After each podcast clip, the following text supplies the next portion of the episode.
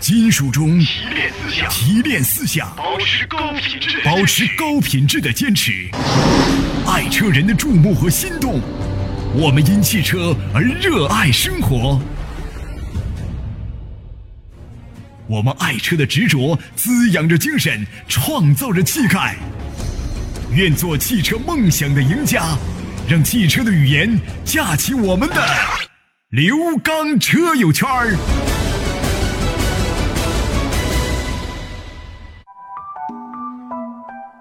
听众朋友，大家好，欢迎大家收听刘刚车友圈儿。大家好，我是刘刚。继刘刚说车之后，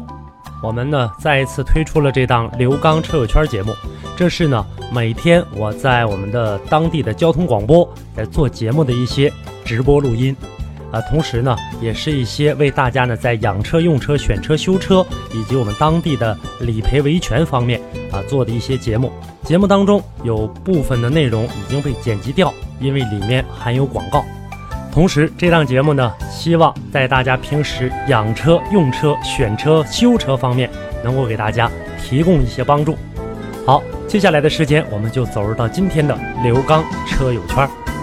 好，听众朋友，那么节目当中涉及到的热线电话以及微信公众平台，那是我们直播节目当中共用的直播平台。希望大家在节目之外呢，和我个人的联系方式进行沟通，避免耽误到大家。我个人的实时微信“汽车刘刚”的全拼，我的微信公众平台号码“刘刚说车”，还有每周一到周五晚间为您开通的我个人电话幺五五六八八幺二幺七七幺五五六八八幺二幺七七，每天晚间八点三十分到九点三十分，周一到周五可以拨打，我们可以直接的跟您进行一对一的沟通交流。好，接下来的时间我们走入到今天的刘刚车友圈儿。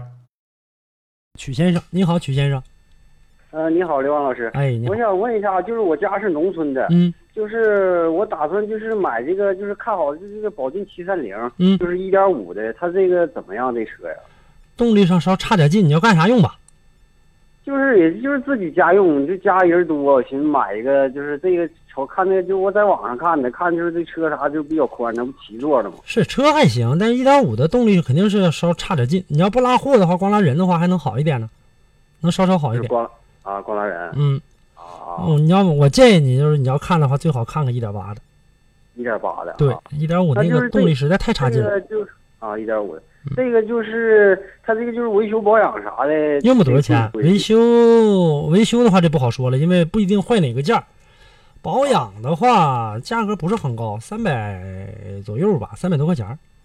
啊啊啊，嗯，价格上还算可以。我觉得这个车国产车是这样，就是说它的这个整车的这个质量上做工还算是可以，还算说得过去，起码能对得起这个价。而且毕竟那么大个车，但是你说它有多好的性能，多好的一个舒适性，因为咱买七座的车一般都考虑到它的这个舒适性要好一些，但你就不要想了，它就不是那种舒适性非常舒服的那种车型。但是基本上家用的话是够用的，啊。嗯再一个，反正就是再一个就是看那个就是现在有那个新捷达呀，嗯。你说这个新捷达是怎么样的这车哎呀，那就不如看看这个了，不如看看宝骏了。啊？你说这个新捷达不敢这保啊证？对，那就不如看看这个了。捷达的话啊呢，说动力上来看的话，肯定是比宝骏要强，但是要从这个后期使用的这个情况来看的话，它就赶不上人宝骏了赶不上保证啊。对，动力上肯定是比宝骏强啊，这是肯定的。但是你也不要求啥多好的动力啊，我就是家里面人多人口多，我拉点人，然后出来嗯出来进去的。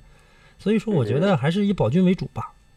啊，有保证有嗯，啊，那几年之内不卖的话，还还还好一些。宝骏保值率不好啊，这个你得考保虑值好率。不好啊，啊那它但不它它不可能有捷达那么好啊！捷达多少年了？啊再说捷达在市场上的口碑，大家认认同，你别管它质量好不好，老百姓起码认它。啊。嗯你这个考虑考虑。嗯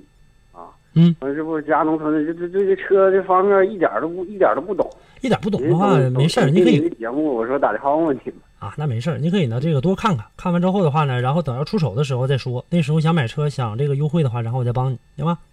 啊啊，嗯那就是打打您打您那个打这手机电话就行啊的打这个电话，打这个就行啊嗯到时候你提前告诉我，你说今天我这个明明天我想买车，或者后天我想买车，你提前告诉我一声。啊啊，。行然后价格上你你先自己，要不然你就先自己先讲讲去，心里面有个数。啊，嗯啊，行吧嗯，行行，嗯啊，到时候刘老师我给你打电话。行嗯，行啊，哎好哎嘞，哎哎，再谢谢见了，哎嗯哎，不客气，再见。好了，那这位朋友的电话呢？这个接听过之后，还有一位朋友啊，我们继续来迎接。这位朋友你好，你好，是我吗，主持哎，人？是您是您，你好，哎，你好，我咨询两个事儿，一个是车，我我已经买完了，就呃上次咨询过你，呃，嗯就是在三款车当中选，然后呢，我选的最后选的是那个吉利的新帝豪啊，吉利帝豪，啊嗯，然后呢，这车现在我提回来了，嗯提回来呢有个什么事儿呢？就是我现在出差在外地呢，啊，出啊差、然后我出差们在外地是吧？你这信号实在是不咋好啊，没事儿，你这个、呃戴耳机子呢吗？带着呢。把耳机拿下，把车停下来吧，要不然你就开免提也行，我能听着你说话就行。嗯好的，好的，好要不的然。你这开车呢，估计是听你这这声就线。就这就就我开车了。咱这耳机的质量实在太差劲啊！你说吧，呃，我就是这个车吧，我已经提回来了，提回来应该是在有有二十多天了吧？啊，是世博会之前，世博会那个期间提的。啊我去找你去了，我啊看你那阿花挺忙的，然后我就没去，我就自己过啊，去没提事儿，的那你车。说啊，呃，然后这车吧，到现在一直没有进呢，因为我我现在一直都没回去，我最快在下个礼拜才能回来，就是这个能影不影响我落地？啊，你是考虑落地的这个事儿是吧？对对对对，你的临牌到啥时候？我临牌早就过期了。啊那你落地这事儿上就麻烦呐，设计的是挺挺麻烦，你这上不了道啊，车也开不开不到开不过去啊。你开到车管所的过程当中，这就是，呃，如果说呢，要碰到警察查你，那就是事儿。我我觉得我就是这个倒没事儿，这个就是我不行的话，我就是找人找一找，我把车开到那块儿去。啊然后或者或者再不行的话，我我朋友开出车的，那然后他把车给我拖过去。嗯你多长时间？那也那更好了。你多长时间这个能能回能回来能回来落地了？最快我在下个礼拜，因为我现在在白城这头呢，我在这白城这头有点儿为什么没干完呢？没结束呢。正常来讲然后我就，嗯，正常来讲是这样，就是说汽车销售发票已经给你开完了，是吧？对对对，开完了发票一般来讲，按照这个咱们国家法律是在两个月之内缴纳这个车辆购入税啊。啊如果说呢，这个两个月说我没没缴纳成功，那么两个月之后，就说六十天的这个之后，按照车辆购置税会收取你滞纳金的。你再落记的话啊，啊，行，那我明白了。啊再一个就是那个吉利帝豪的新帝豪的车咋样？帝豪还算还算可以，还算可以。可以。那个，你建议我买那个、那个、那个丰田的那个威驰，啊，但那车实在是太小了。太小了，那就是都买帝豪了，就先这么用着吧，挺好的行行行，谢谢主任。啊，没事儿啊。好嘞，那就跟您说到这儿啊，好嘞，再见哎再，见嗯，哎再见。这倒挺耽误事儿的啊，就是咱们买完车的话呢，提前得考虑好落地的这样的一个问题。呃，再有一点啊，就是说这车都已经这个买回来了，咱们在使用的过程当中就放心的去这个进行使用吧。买都买了，你说我就说这台车不好的话，不也是给你添堵吗？心里面还会有这个有隔阂的。呃，先这么开着吧。我觉得，嗯，任何一台车，甭管是国产的还是合资的，就是说在保养到位的过呃这种情况下，在使用的过程当中，相对来说呢，能够呃更有保证一些，就是这样。再来迎进一位朋友电话吧，来迎进李先生啊，你好，李先生，你好，刘老师，刘刚老师哎，你好，你好，你好哎，太高兴了，打打通你的电啊话。啊，啊您说怎么了？我经常听你的电这个节目啊，好我谢就谢在谢那谢个啊，在那个那个那个蜻蜓上听。哦哦，我就想问一下嗯，我就这个现在途胜啊，这 1.6T 和2.0的，啊，就就就这款车，我想选选哪个比较合适啊？你是在微信平台给我发消息那位朋友吧？对对对对对对啊对对啊我对，刚才还要给你回这消息呢，你相中一点六 T 的双离合了是吧？它那个对双离合的，因为怎嗯么说这个这个周末呀，这个大连那边咱车车展，我就想去买，但是现在我也我现在因为我对车一点也不懂，所以我现在非常纠结，你知道吧？你现在在大连车展呢？对大连那边有车展，因为我人在串店了，昨嗯天晚上你给我打电话了吗？是你吗？不是我不是我。昨天晚上有位车友也是给我打电话了，然后大连的这个也是在大大连车展呢，大连车展，然后我给他联系了一嗯下，联系了一啊下这个，他是直接已经这个选车了，直接我给他进行这个，告诉他去找谁了，到大连车展啊能够这个价格上尽可能的给他优惠一点。哎，太好太好了，但是你在哪儿提，你得你得保证你在大连的车展上提，我才能给你找到这个人啊对呀，我就想周六我就去呀，啊我啊不想骑车啊，我就这个行想法，因为怎么着，我现在在在在在丹东了，在串江了，你知道哦，吧？行，哎，呃，两个车我还是建议你去看二点零的。但是我我想这样，为什么他们 4S 店这帮人全推荐 1.6T 的呢？对呀、1 1 6 T 的肯定啊，它主打的车型就是1 6 T 的呀。这个车主打的1.6 1.6的这种涡轮增压，而且加上双离合的这样的一个配置，这个车呢，这么跟你说，两个情况，啊一个、啊主推这个车型，少推这啊二点零 T、二点零的、二点零自然吸气的；第二，一点六 T 的可能中间的利润相对来说，就是说我比方说我这销售工我卖给你，我中间我拿的提成多，啊，明白吧？那我嗯当然，我同样卖车的话，我干嘛不卖你 1.6T 的？而且现在说起来还很高大上，1.6带涡轮增压，还有双离合，表现多好啊！对对对对还是七速的啊，是吧？对对对，所以这个过程当中，我建议你还是去看一看这个2.0的，不建议你去看这个他们 1.6T 的。他们告诉我二点零没有车，得嗯定。那就没车没车定呗，我等不就完了吗？这车也不是不产，还是有这车的，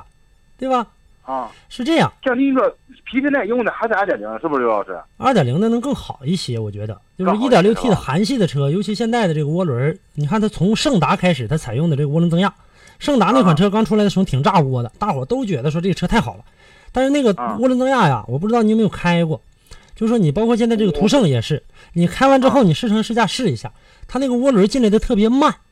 而且就咱们啊说的所说的这涡轮迟滞，还有一个问题呢，就进来慢也行，进来的过程当中特别突兀，突然之间就进来，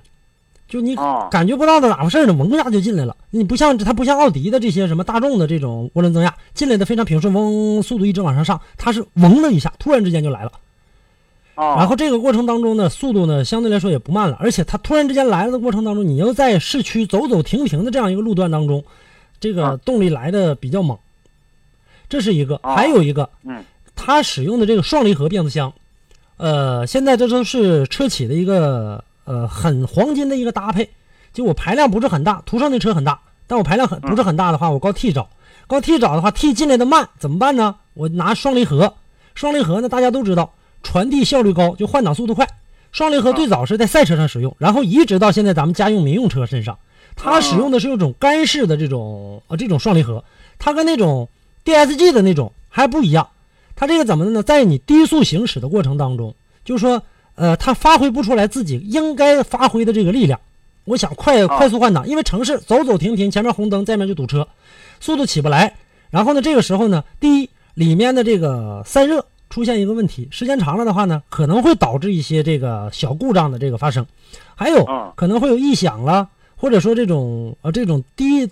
低声的这种低音的这种噪音啦，嗡嗡的这样的一个声音，那么它上不来，速度起不来，把它憋的，啊它本来应该是本来应该是跑得非常快的，但你给它憋在那儿了，它速度起不来，它就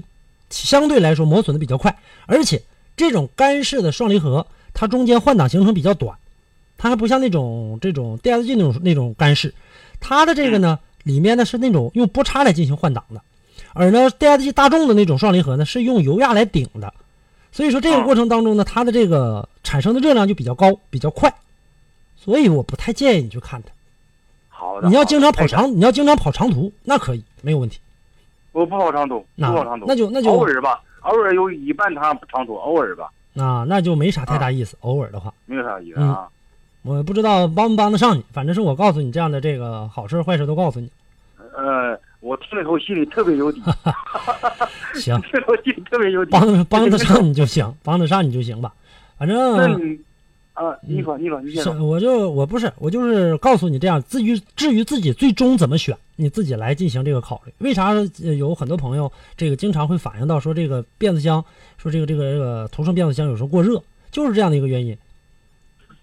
啊，别变过热对，就是就是这样的一个原因。它这里面的变速箱的这个，还有一个这个过热出现的这样的一个情况的过程当中呢，呃，时间长了可能会导致一些这个就是一连串的问题的这样一个发生。所以我还是建议你去看二点零的，二点零自然吸气的好。嗯好的好的，嗯，那个我听说你你你刚才说有人给你打电话了是 吧？行，我能帮你，你不就想这个价钱相对来说想往下让一让是吧？对你呢？对对对对对，你这么着，你这么着，这个你知道我电话吧？嗯，你电话我是那个幺五五那对个是吧？对你知道吧八幺啊八幺对七七的啊。你啊晚上给我打吧，你这个号的话晚上给我打电话，然后这个我告诉你找谁，好的好我的，告诉刘老你，师我告诉你，到大连车展去找谁，然后找到他之后的话，然后你这个价格上再帮你进行协调，好不好？好的好的，哎太感谢太感好嘞谢太感不客谢，气啊！哎，好的，刘老师，好嘞，嗯那就谢给谢你谢谢啊跟您说到这儿了啊，不客气，再见了啊！哎好，好非常再感见谢非常感谢，嗯哎再见再见。哎哎你好，丁先生，哎，你好，刘老师。哎，你好我我就是有这个汽车故障方面的问题想咨询一啊，下。您说怎么了？我开我开的这个车是一一年的捷达伙伴儿，嗯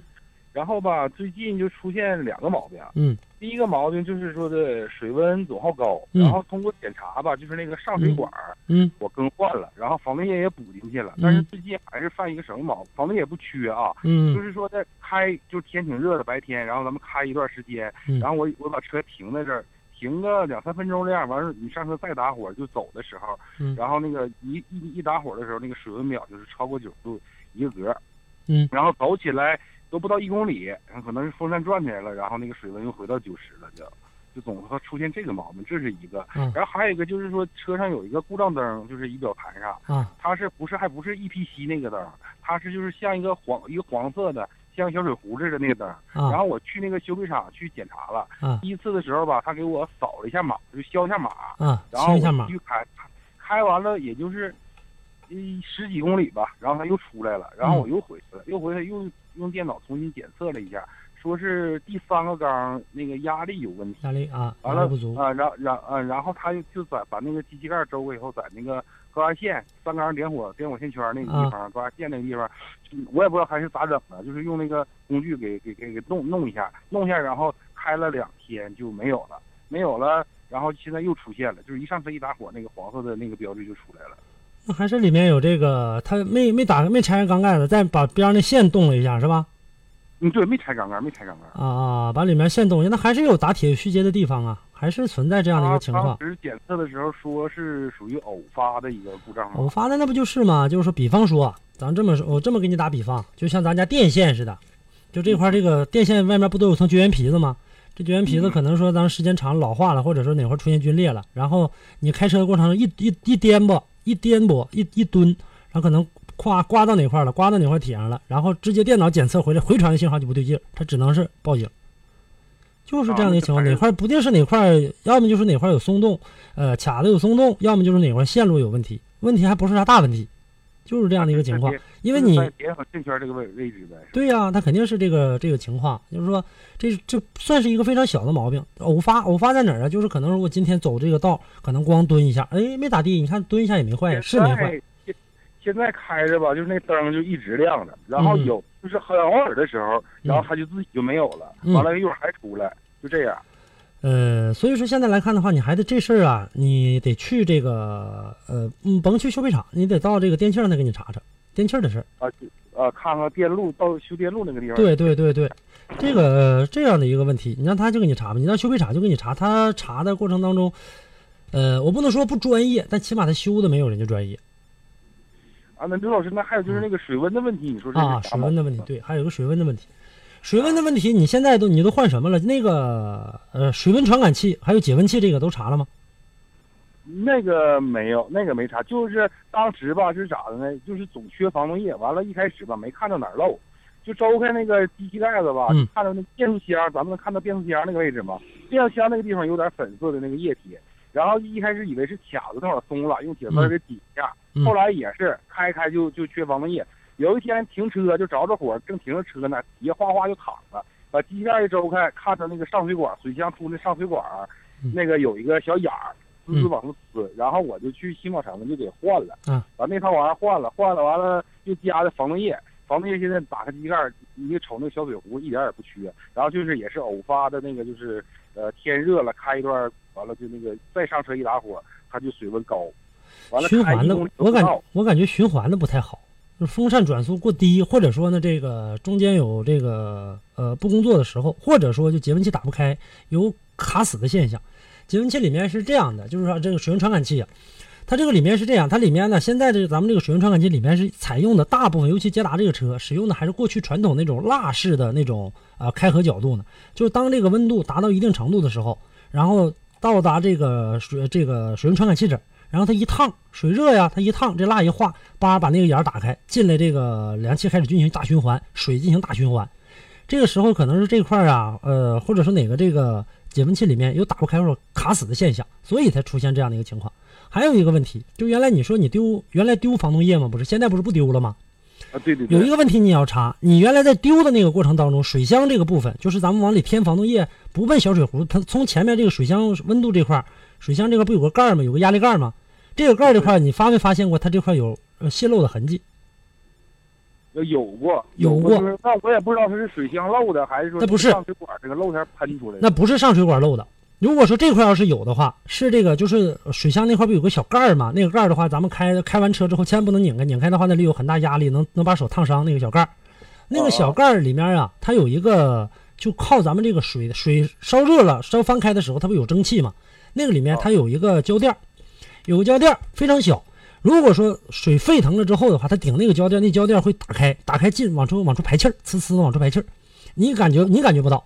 呃，你开车的过程当中感觉不到，所以这个时候这个里面如果说它的这个弹簧或者里面这个胶垫出现问题，就那小水箱盖儿里面挺精密的一个小东西，一旦它要出现问题，也一样，水温度达到一定程度的时候，说我哪也没漏，水咋没了呢？奔那呲呲往出窜，窜出去之后的话，到你水箱上，外面温度高，再加你水箱温度也高，一烫水蒸发了干了，你根本看不着，呀，啥毛病没有，一点都没漏啊，那块儿也是个问题，啊，那明白，都不是大问题哈，都不是这啊老师啥大问题。我建议你再去，反正你都到电器去了，让他把你解温器和这个水温传感器也都查一下。哎，行，嗯谢谢刘老师。还有啊，你这个加这个防冻液你是混加的呀？什么是混加？就原来有，你又拿点别的往里倒了，一样颜色的，直接道理了。对对对对对对，就你这么你讲。记着，你这个车好不哪儿去啊？这么加，那里面水箱里面，如果这两种防冻液里面，第一个第一个防冻液就你家里头的，跟第二个不一样。第一个家里面可能添加剂不一样，原来呢再烧一段水，再不停不停的翻滚，热呀，它来回咕嘟咕嘟这么烧着，里面的这个可能变性质了。你又加一个其他的品牌的，里面的添加剂可能不一样，放在里面之后，很容易造成这个水箱里面有这个啊一些水垢。这样的话呢，就导致你缸盖的排气管这些有异物堵塞，时间长了，就跟咱说那积碳似的，成形成那个水嘎巴，然后在里面一堵塞了，循环不好，水温必然会高啊，这就是你自己、哦自己造成的那明白了，刘啊老师。要我换今天把要房子换就也全换换掉。啊，我换要换掉就全换啊，要么就不换哎，啊明白，了，就是这样谢谢您，啊，刘老好嘞，师不客气，哎再见了啊哎，你好，曹先生，哎，你好，刘刚老师。哎，你好，我问你，这个呃，吉利 DS 那玩意儿怎么样啊？新出那个呀？嗯，从哪方面吧？你只你你买车要求是是啥吧？它跟它跟那个长安那个 S 七五那玩意儿，它俩比哪个好啊？动力上帝豪好，呃，后期皮质程度上长安好。哦，啊，这就是就是这样的一个情况，这看你要求哪方面。它那个帝豪那个能不能那玩意儿能不能开出那玩意儿？反正两三年儿应该，如果保养到位的话，两三年儿是没啥问题，但往后可不好说。但是后期呢，它这新出的那个是吧？它对，那后期的根据帝豪的整个的，因为现在这车也没超过两三年，我为啥说不好说呢？因为根据帝豪的做车的这样的一个一个理念啊来看，以前也以前出来这些车，整体来看表现的一般呐、哦就后期前期都都还算行，后期的话啊这稍稍差点。哦嗯，那你买帝豪的话，我不知道你买哪买多大的，买 GS 那个，DS 就是代替那个一点四 T 吧，那一点三 T，一点三 T，对对，老那个老差劲了是吧，特别特别肉，啊。老老老肉老肉的了那车，而且这那个动力进来的不是很不是很快。哦，嗯反正你要是舍得开，它有一个叫叫叫什么运动模式啊，你要能舍得使那个那还行。那个那个是哪个价位的？它那个那我不知哦道啊。不是一点三 T 就带，它就自带那个功能，啊，嗯那嗯是照那个那个贵点儿那个是吧？呃，一点三不是它不是上这贵，一点三和一点八的这个它俩的价格也不一样啊。哦啊，嗯它一点三的这个价格上，它根据配置的不同，然后也也都有所不同。那你说那个是买一点三 T 还是一点八的那个这个呢？你要是想买这个车的话，我倒建议你看看一点八的，不太建议你看一点三 T 的。那个一点三 T 的那个涡轮进来的，反正挺前期起步挺肉的，后期还行，得到哦得跑五十往上吧，你能感觉上还还还算可以了。排啊量在那儿呢，小排量那么点小排量，那么大个车身在那儿，啊，嗯，肯定稍差点儿。这个你哦你自己考虑考虑，那中，嗯那，好吧。哎，那好了哎，谢谢好嘞刘老师啊不客气好嘞再见了哎嗯哎再见。好，继续来迎接下一位朱先生，你好，哎，你好，嗯刘你好，朱先生老师。哎，我麻烦问一下子啊，就是呃，帮帮忙就选两款车，啊，您说长安 L 三五和 B 五三，它俩哪个哪个好？三五和瑞虎三，你重视哪几方面吧？买车，你想这个要求的是啥？你对于车的这样舒适性，舒适性啊，嗯，我是绿的，舒适性差不多吧，半斤八两，这车坐上都都挺，反正都挺硬实。嗯嗯，你要说，呃，你刚才还说说保值率啊，啊，各方面， 保值率的话哦也差不太多，这两台车，好像稍好点儿，瑞虎能稍稍好一点呢，能比它稍稍强那么一点儿。嗯，嗯，你这你买自动挡买手动挡？自动挡，买自动挡的话，那我倒挺建议你去看看瑞虎的。嗯嗯，要是买自动挡的话，作为家用，瑞虎这车 CVT 变速箱子，然后呢，这个呃，它的这个动力上其实它俩差不太多，但是瑞虎三的操控性啊，就是说能比这个长安西五 CS 三我要强一点。比如说我说我要要这个力量上来的时候，它能够表现得更快一些。CVT 的箱子比这个四速的手自一体要强很多。啊，是 CVT 的，对呀、这个瑞虎三的自动挡 CVT 模拟七档的，而那个长安 CS 三五是过去老四速的，表现的这 CVT 能相对来说能稍稍。要要要是要是它俩这个价位的话，还是买 B 五三，是不我建议你还是看看瑞虎三，俩车其实呃动力性能上都差不了特别多，但是从瑞虎三的这个呃整个的这个车型后期的这样的一个运作来看的话，我觉得瑞虎三要比它这个能多少强那么点儿。当然，你要喜欢长安 CS 三五的话，因为长安 CS 三五的配置上来看的话呢，表现的也很好。你要是喜欢它的话，这车不是不能买，这俩车半斤八两的车，就是说是？我麻烦我再问你一下，嗯，如果就是说钱充裕的话，就是 C C S 杠四，呃，值不值得买？还算行，就是现在它价格太高。马自达一直以来是这样，就是说刚出来的话呢，它的这个价格啊表现的不是很优秀，不是很优秀。然后后来的这个，你看一般情况下马自达都是什么样情况呢？当年的这个阿特兹出来也是，刚开始不优惠，优不优惠不优惠出来出来的，然后用不了多长时间，半年吧，基本上价格哎这时候能掉一点儿来了，掉一点儿的话对咱们自己能多少的有一些有一些帮助了，价格上起码好了，好了的话。呃，反正还有的涉及到等车，也不太，我我不太敢跟你保证说这车半年之后肯定能掉价。再有一个的话呢，这车跟阿特兹其实没啥太大的区别，但就只不过型上不一样。呃，从这个动力性能啊，从这个呃整个的这样的一个一个油耗上啊，表现的它基本差不太多。它无非就是把阿特兹的这个呃尾尾箱拿掉，底盘升高，然后就直接转成这个马自达 CS 杠四了。啊，嗯。就是这个，就这个车是买买啥牌儿的呢？反正这个车子它最最主流的品牌就是这个这个这个呃红色和这个白色，啊，这是主流品牌。而且买这车还买这颜色是，嗯现在不知道加不加钱了。嗯，前一段还加两千呢。嗯，价钱，啊，你看还是加，那就还是加。呃，就是呃，现在 i i 四新出的这荣放，现在上不上市？上市了，上市了。多少钱啊我没查，多少钱？啊哎呀，我能告诉你是指导价，它现在但还好一点，就是说，因为今天还有一位车友，我还这个帮一位车友买了一台 RV 四，今天刚买完，今天下午交的钱。呃，他是买的那个二点零两驱的，呃，好像现在优惠力度有，但不是特别大。不同的店儿不同的优惠，这个你得到店儿里面具体的进行这个详谈。多少钱？呃，最低配的是十七万九千八起价，再往上十九万九千八、二十万零八百、二十一万四千八这样的价往上升啊，，就是型型不给改了。就对型改了，就是跟原来的这个外观有点有点不一样，改名了吗？叫荣放了吗？国产了这种车型就十七万九千八能优惠多些，优惠不了太多，就现在这车你放心吧，它优惠不了太多，几顶千多块钱。几千块钱都优惠不了，顶多能给你个千八那就不错不错的了，或者说送你点东西，啊，嗯，那我我快点说，因为没事儿。啊就这个奇骏，奇骏的话，呃，呃值不值得买？奇骏，我觉得有荣放和马四搁这比着，那就犯不上了。你也不要求你，因为你刚才也说了，要求的是舒适性，你也不要求说是这个跑一些不好的路段什么的对，犯不上。呃油耗还高，然后后期的这个养护费用还高，乘坐的舒适度还这个跟荣放也比不了，跟这马四也比不我是了。咋考虑这个家用吧？你就考虑舒适度，对这啥嗯对也劲儿不是跑长途，对劲儿跑速对就可以。我觉得，呃，要说有拿它去跟那几个车比的话，它的这个呃优势不大，因为它的舒适程度赶不上啊，赶不上这个马啊四也赶不上要是你荣说那放意思就是刘老师，就是价格低的话，就是买瑞虎；啊。对高一点的话，马自达那个呃 CR 杠四和荣放那个 i 四都行。对，这俩你选一个啊，在这俩当中你选一个，看哪个。呃，马自达杠就是那个 CR 杠四和荣放，你你认为说买哪个？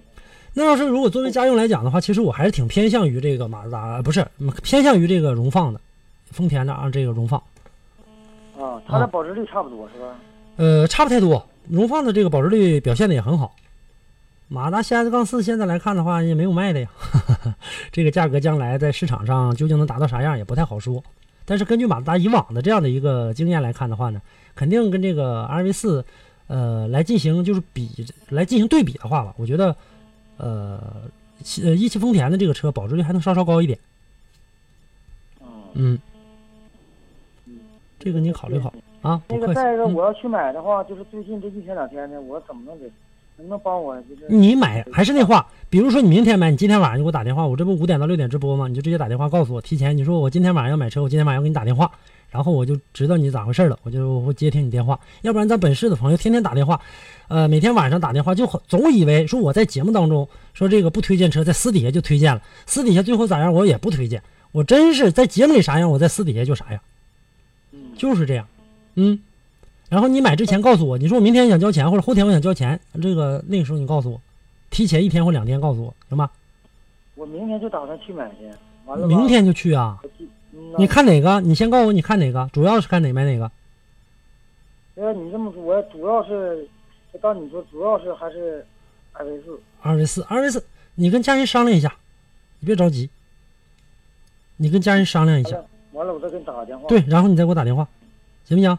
啊，行，然后我等你电话啊。好嘞，那那谢谢你啊啊，不客气，再见了啊。好的，听众朋友，那么以上的内容呢，就是本期刘刚车友圈的全部内容，感谢大家的收听，我们下期节目再见。